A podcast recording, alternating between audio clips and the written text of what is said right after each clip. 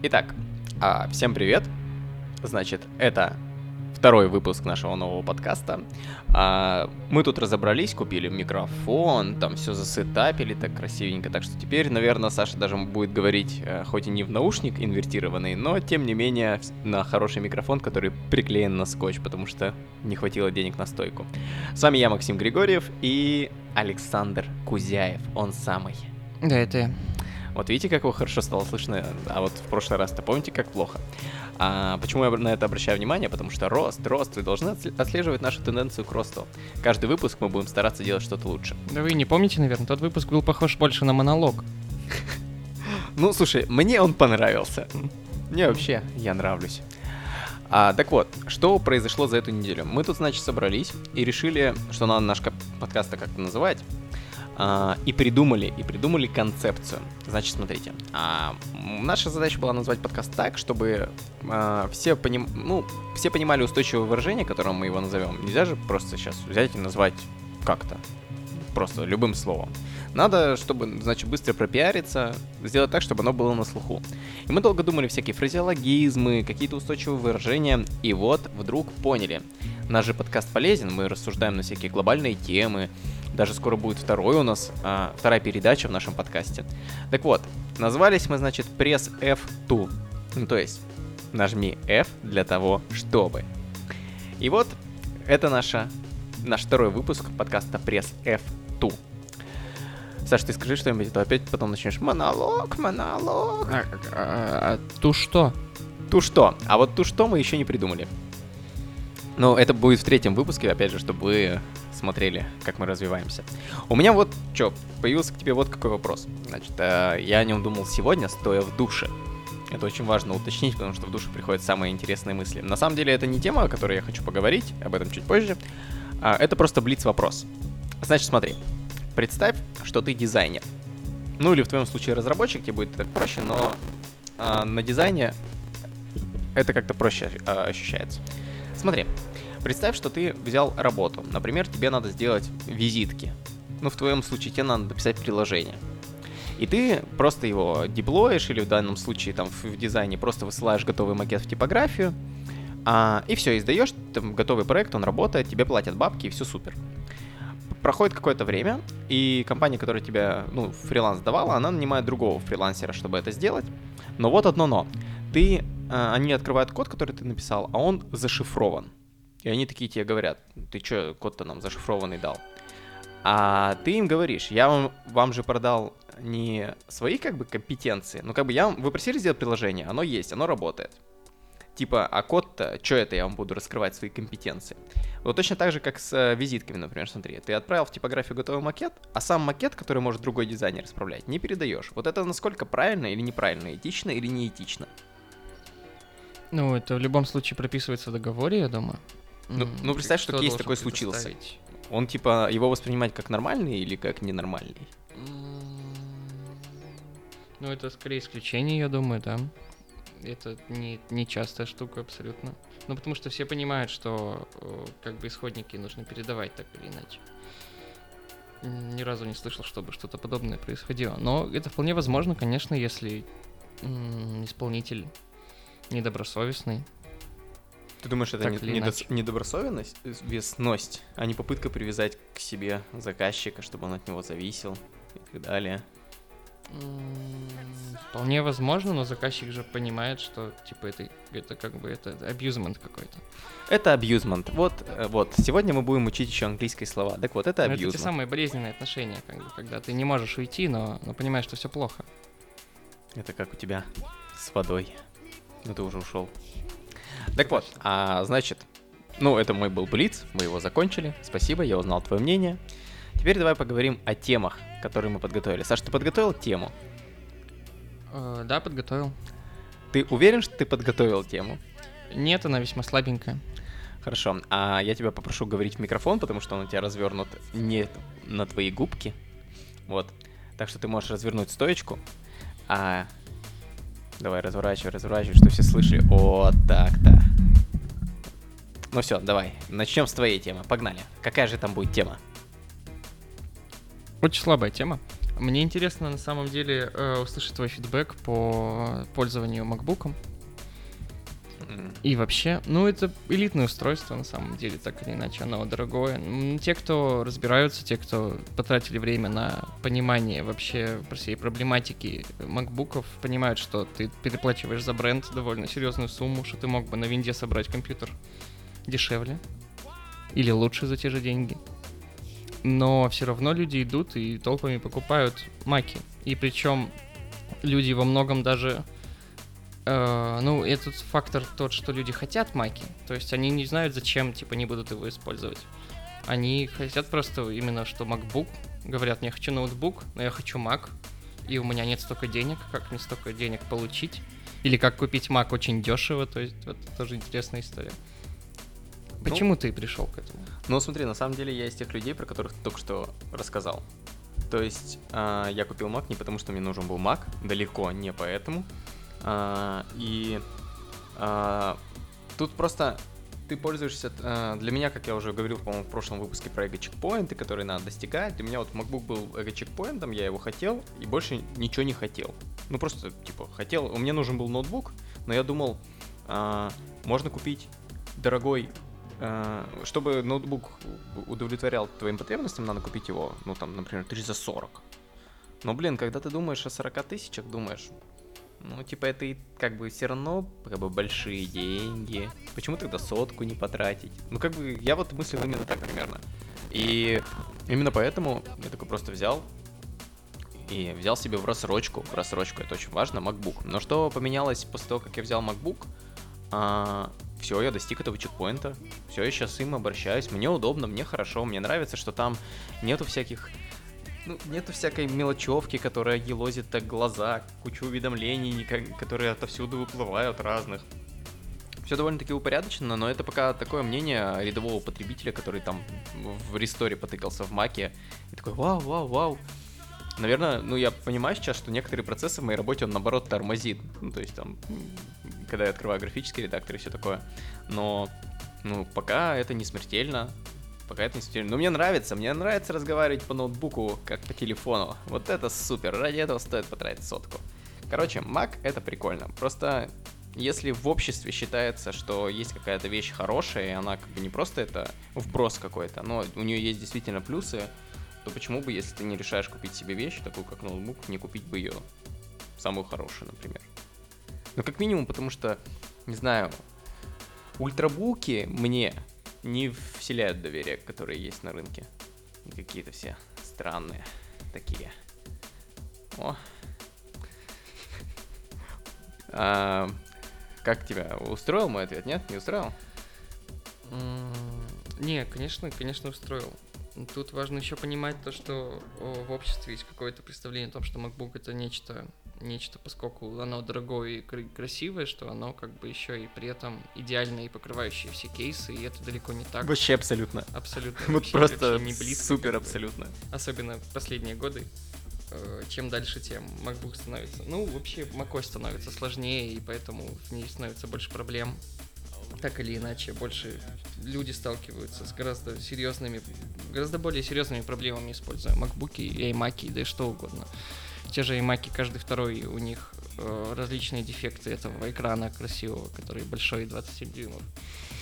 То есть далеко не э, по соотношению как бы цена-качество. Важно понимать, что это уже не какой-то прям ультимативный выбор, так или иначе. И над этим важно, важно разбираться просто и не идти покупать самое красивое просто. Ну тут, блин, на самом деле все зависит от того, реально, для чего он тебе нужен. Ну, то есть я понимаю, что, э, к примеру, работа с графикой у меня это не такая частая задача.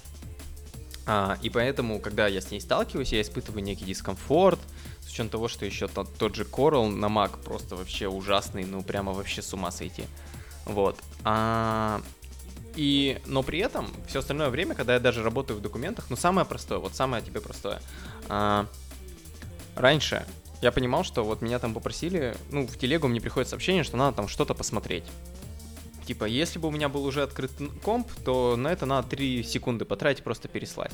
Но я думаю, я сейчас запущу свой ноутбук, пока он запустится, потом это надо выключать, Ну, типа, это прям проходит много времени. А тут ты открыл, все заработал, отправил, все прошло. У тебя задачи, поэтому такие мелкие, они сразу же решаются.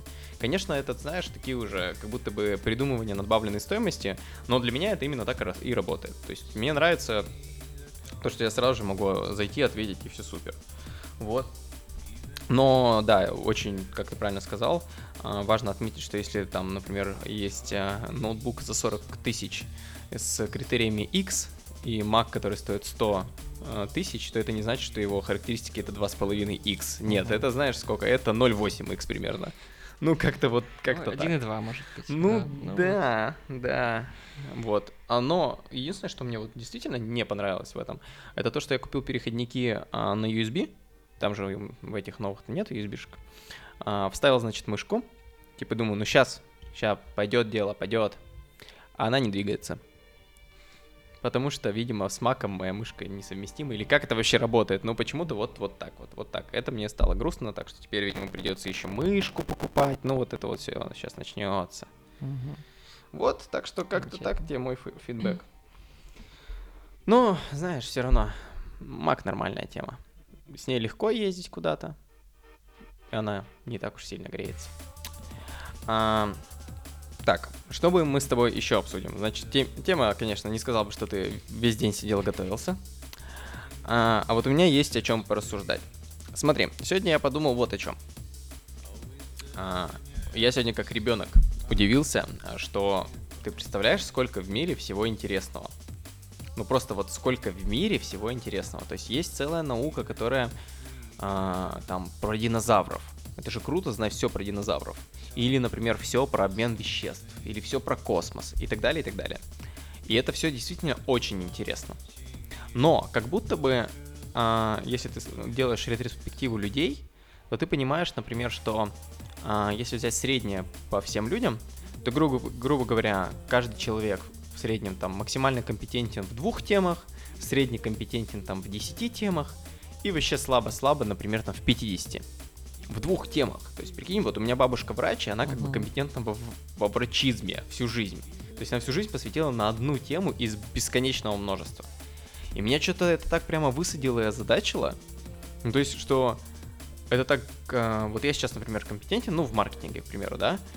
но я прямо хочу, чтобы у меня было еще много, много всего, где бы я бы себя попробовал. Но при этом я понимаю, что это как бы, ну, как пример, э, что я э, летал в день рождения на самолете в течение 30 минут.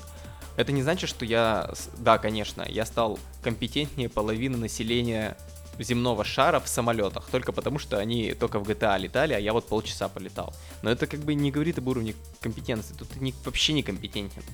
То есть, и нельзя поставить галочку типа, ну все, гештальт с э, самолетами закрыт, что у нас теперь химия? Так, смешаю себе водку. бы...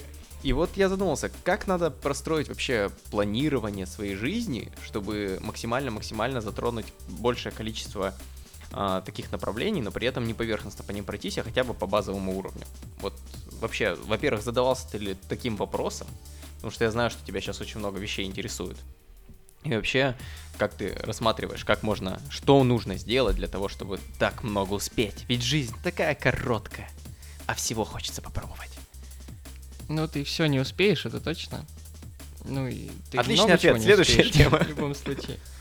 А, конечно, конечно, я задумался над этим. Я когда начал сам понимать, что... Когда начал сам понимать, что мне интересно больше вещей, чем я могу успеть как сделать, даже среди того, что меня окружает и к чему я имею полный доступ постоянный. И это мне стало немного грустно. Я понял, что надо сконцентрироваться. Ну, тут в любом случае надо понимать, что большинство людей э, вообще мало кто прям пытается вы, выбрать себе дело, которое ему интересно. Большинство-то пытается как бы выжить для начала. Тут как бы немного стимул другой. То есть, э, если ты это само по себе уже невероятное как бы благо заниматься чем-то интересным помимо работы, если сравнивать с какой с большинством, по крайней мере. Потому что для многих э, это серьезная проблема, даже просто ну даже просто свободную минуту найти, это сложно. А тут ты выделяешь целые серьезные блоки времени своего личного на какое-то конкретное дело, понимая, что о, тебе просто интересно. Это, мне кажется, это и есть, наверное, та самая какая-то любовь к себе, что ты позволяешь себе тратить время на э, то, что интересно тебе, и понимать, что ты сам получаешь от этого гораздо больше, чем, чем может казаться со стороны. А как, как это время-то найти? Ну вот мы все работаем, мы все приходим уставшие домой. Если ты по часу в день будешь тратить, но это не работает, мне кажется, что ты по часу в день будешь тратить и все успеешь в жизни или по два. Ну как не работает? Если у тебя цель э, какая-то долгосрочная, ну а нам типа сейчас 20 плюс лет у нас, мы можем себе ставить краткосрочные цели, так или иначе. И это вполне работает. Ну, типа, если ты будешь сейчас каждый день, ну или хотя бы несколько раз в неделю по часу уделять чему-то, к 30 накопится серьезное очень количество времени, и ты уже будешь так или иначе достаточно компетентен в этом, даже через пару лет уже. Ну смотри, но это просто говорит о том, что мы, тем не менее, все равно, если вот там только к 30, это значит там за 8 лет, то мы все равно в конце жизни очень мало топиков э, захватим. А, в любом случае, конечно, да. Просто, может быть, какая-то есть методика. Я вот думал, знаешь, а, может быть, делать такие штуки, а, как месячные спринты. Ну, когда ты берешь и занима... у тебя есть, например, вот увлечение, ну, например, в твоем случае, там, играешь ты на гитаре своей, да? Ну, там, у тебя есть там какое-то время, ты выделал. А каждый день, там, полтора часа, например, ты тратишь на какой-то определенный топик.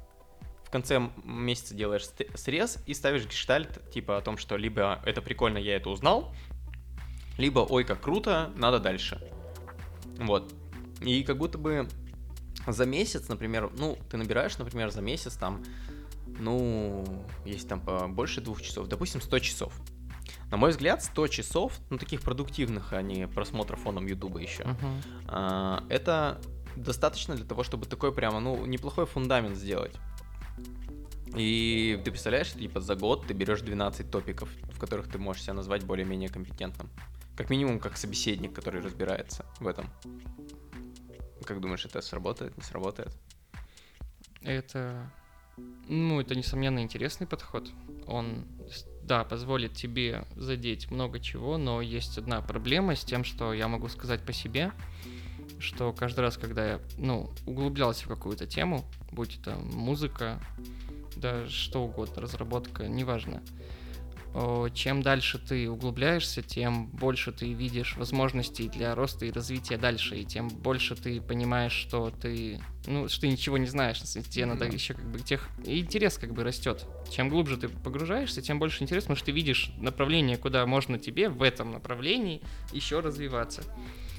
И как, ну, типа, неужели можно будет через месяц вот так взять и сильно окунуться и, и бросить? Ну, тогда надо ставить какие-нибудь, знаешь, э, чекпоинты. Ну, то есть, к примеру... Какие-нибудь видимые. Написать ну, да, песню. Ну да, к примеру, написать песню. Там, или э, там, создать, ну, синтезировать типа трек, или, не знаю, сделать свой алкоголь с помощью химических элементов, не знаю, там. Или построить что-нибудь, используя знания физики. Ну, то есть такие чекпоинты, которые тебе сейчас кажутся недостижимыми, но по идее 100 часов должно хватить, чтобы ты подумал, о, прикольно, я могу. Но с другой стороны, э, что напрягает, а зачем вообще это все тогда? Ну да, если ты не сможешь достичь какого-то определенного, ну, так сказать, видимого со стороны уровня. В любом случае, песня, которую ты напишешь за 100 часов, она может и норм, но за 200 ты бы написал гораздо лучше. Ну, явно. да, но тут тогда просто как будто бы это уже тема с коллекционированием, что ты хочешь коллекционируешь топики максимальное количество, к которым ты можешь прикоснуться. Это уже занятия, да. Да, типа похоже на бред. Немного. Очень похоже, да. Странная идея, согласен. Ну, блин, хочется много всего попробовать. Вот что? Ну, вот. как много? Ну, я не знаю. Мне тяжело назвать больше пяти вещей, которыми бы я хотел прямо вот заниматься настолько сильно. Хотел бы разбираться вообще досконально э, в рационе во всем, чтобы понимать, сколько нужно организму, где, как и так далее, как он воздействует. Ну вот это вот все, такие тонкости, тонкости. Это так скучно. Думаешь? Мне кажется, это такой, наоборот, баланс э, с собой. Нет? Нет. Не, ну, конечно, несомненно, это вот дикий, дикий такой баланс с собой, когда ты я далек от этой темы. Мне она не кажется какой-то интересной, захватывающей. Она определенно имеет место быть. Есть люди, которые упарываются по этому, а есть, которые идут дальше и занимаются всякой биохим... биохакингом, всяким различным. Да, да, это когда вырезаешь. Ты видел это, ты, господи, а, девочка вырезала со своей карты, значит, чип А, ну, и сделала а, маникюр ой, себе, господи. э, приделав на лак чип. А, это типа. фигня. Это как бы такой, знаешь, деревенский биохакинг. Типа, как бы, Мгм. когда больно что-то вшивать, ну да ладно. Это была новость, помню, как какой-то биохакер из Кремниевой долины умер. Очень смешная новость. Не, грустно, конечно. Взломался. Да. Ох, и смех, и грех. Окей, окей. Что еще обсудим? Какие еще есть идеи? Закончили на фетишах в тот раз. В этот раз касаться этой темы не будем. Это у нас Нет, такая это будет а, красная кнопка АЗ5 такая. Когда заходит подкаст тупик, мы должны просто нажать ее и говорить об этом. Насчет АЗ-5, кстати. Как тебе Чернобыль? Слушай, а, Чернобыль супер. Чернобыль супер, потому что, во-первых, мне странно от того, кто его снял. Ну, что его снял лютый фрик, по большей части, который и музыкант, но больше всего странно то, что снял супергеройское кино. Настолько просто... Вот э, вы смотрите очень страшное кино, там первое, второе, третье, и думаете, вот это вот достойные комедии, а вот супергеройское кино это ужас какой-то. Вот. А, но по факту, блин, Чернобыль крутой, что тут уже все успели высказаться, что он крутой. Я просто сторонник э, того, что я люблю и в музыкантах, и в режиссерах, когда очень сильно узнается почерк. Ну, то есть, а, грубо говоря, когда ты можешь услышать несколько нот, а, как сегодня я угадал, что играет у тебя Nickelback, типа, потому что сразу же понятно. Там, когда ты слышишь несколько нот Линки Парка, ты понятно, понятно. Вот. И то же самое э, режиссеры. Ну, то есть Эдгар Райт, например, э, который снял Скотта Пилигрима, а, зомби по имени Шон, если не ошибаюсь, да. А, и его работы вообще сразу же можно узнать, потому что он очень круто играет э, с кадром. Я тебе очень советую посмотреть. Там у него большинство это комедии, и они очень качественные, смешные и просто супер. А тут как бы режиссер просто великолепно играл со, с цветом. Вот. То есть у меня пример рабо- идеальной работы с цветом, кто бы мне что ни говорил, это первые «Сумерки», потому что там, действительно, там, несмотря на то, что, значит, э, я, значит, не ТПшка, которая любит «Сумерки», чтобы вы понимали, но я сторонник того, что первая часть «Сумерек» идеальная по цветовой гамме, ну просто восхитительно. Чувак, который работал с цветом, просто блестящий. Вот, и Чернобыль. Ну, то есть, как бы Чернобыль тебе скрин могут скинуть, вот просто ты пойми, что тебе могут скринуть скрин, и ты узнаешь, что это Чернобыль. Вообще даже где ничего, просто дом один какой-то. Ты сразу же узнаешь. Это просто огромный показатель. Это прямо вот больше, чем автограф. И мне кажется, что как раз в своих фильмах проявлять почерк а, такой свой уникальный, это вот как раз и, ну, главная цель режиссера, чтобы запомниться. Вот у Майкла Бэя все взрывается. Вот просто все. Даже есть где-то подборка, что бы было, если бы а, самые знаменитые голливудские фильмы снимал Майкл Бэй. Ну, там, знаешь, разбивается, просто роняет кто-то кружку, она падает на пол, и взрыв такой там, и все такое. Вот, Майкл Бэй любит работать с одним и тем же эффектом. Взрыв от всего. А тебе, как Чернобыль, ну что ты, что скажешь, кроме того, что он тебе понравился стопудово? А, Чернобыль замечательный, конечно. Я ничего о нем не знал до его выхода. Он так потряс. Э, Вообще новость о том, что... Для меня это очень интересная тема. Я все детство играл в Сталкер. Я читал книги по Сталкеру. Это были, наверное, одни из первых книг, которые я прям прочитал полностью, которые мне были интересны. Это были различные рассказы по Сталкеру. И я слышал, что это была в свое время прям серьезная такая индустрия когда вот пошел тень Чернобыля пошла, вот эта вся вот эта история игровая, и потянулись книги, и люди просто писали свои истории. Ну там, по-моему, все, кому не лень, сталкеров. вообще пи- Да, писали. да, так и было на самом деле. Все, кому не лень, писали их. Там этих книг вроде как чуть ли не сотни уже были написаны к 2000 какому пятому, шестому году, когда они до меня добрались. Ну, это, конечно, сильно меня задело. Интересно, так странно, кажется, одной стороны, что это э, вроде как все-таки далеко, это не Россия. Но, с другой стороны, когда начинаешь это обсуждать с людьми, то узнается, что у твоего друга дед ездил помогать ликвидаторам, как бы. И ты сразу понимаешь, что на самом-то деле это все было как бы сильно, сильно рядом. И особенно странно, что о, что этот фильм действительно был снят, конечно, не в, далеко не в СНГ, и, но, а в, в Британии, британскими актерами, то есть э, не русским режиссером. Ну, то есть, и, по мой взгляд, это правильно, потому что они смогли выполнить свою работу, показать это все. Вряд ли вряд ли мы могли бы показать это все лучше, вряд ли у нас были бы больше бюджеты. Ну, у нас просто бы была еще такая Конечно. любовная линия сквозь все там. И потом они на реакторе бы стояли и целовались, вот это вот все. Но мне что показалось странным и, э, и интересным, э, это то, что когда он вышел же э, СМИ, значит, Мгм. начали там говорить все вот это вот, ла-ла-ла, там все неправда и так далее. И Мединский, если я не путаю, Мединский, который у нас Минкульт, сказал, сериал супер. И сразу же после этого добавил, ну, у нас тоже есть три проекта про Чернобыль, которые мы скоро выпустим. Так что ждем мини-сериалы. Мгм. А, у меня что-то из детства запомнилось очень сильно две такие масштабные катастрофы. Это как раз Чернобыль, ну я про нее много гуглил. А нет, три. А, Титаник, не знаю почему просто. И этот, а, и Всемирный торговый центр. Вот. И меня вот прямо раздражает, значит, вот про Чернобыль сделали, значит, про Титаник сделали, про Всемирный торговый центр ничего нету, кроме того, что это все заговор, заговор, заговор. Хоть бы выпустили нормальную такую вот псевдодокументалку, вот нормальная же вообще прямо тема для того, чтобы сделать хороший качественный фильм. Да, выйдет хороший фильм, и чтобы надо, чтобы вышел такой фильм, чтобы мы могли сказать, что он просто бомба. Да, ты долго готовил это, да? Надеюсь, он взорвет просто все эти чарты. Хорошо, хорошо. Чтобы он взлетел на первое место? А, ну Да. вот, вот. Так что мы можем с тобой снять. Мы хорошие режиссеры, наверное. А лучше не стоит. Нет, конечно. Окей. А, я думаю, что что мы выяснили. Значит, а, к следующему подкасту что мы подготовим? Мы подготовим, значит, нормальное название. У нас уже, кстати, будет два опубликованных. И мы вам хотим сейчас вкратце рассказать концепцию вообще, что и как и где а, мы будем делать. Смотрите, а сейчас мы планируем делать две передачи. Первая передача у нас будет как раз вот такая, как здесь, где мы просто друг другу говорим какие-то темы, их обсуждаем и по большей части говорим, э, в них мы показываем свое мнение относительно каких-то вопросов, ведь оно так важно, но прямо вот с ума сойти. А вторая передача будет немного, на наш взгляд, интереснее, несмотря на то, что будет короче.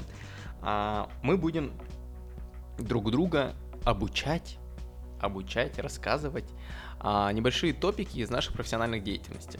Вот в чем загвоздка. А, Саша, значит, у нас программист.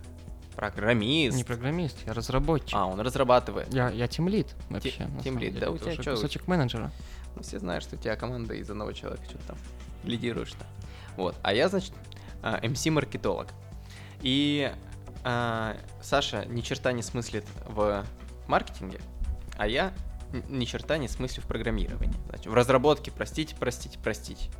Вот. И мы будем понемножку делиться опытом, и тем самым вы можете быть в контексте, значит, слушать это все и становиться тоже компетентными в данном вопросе. А, так что ждите третьего выпуска. В третьем будут темы поинтереснее. Хотя куда уж. С вами были мы, я, Максим Григорьев и он. И я, Александр Кузяев. Да, у которого появился микрофон. У-ху!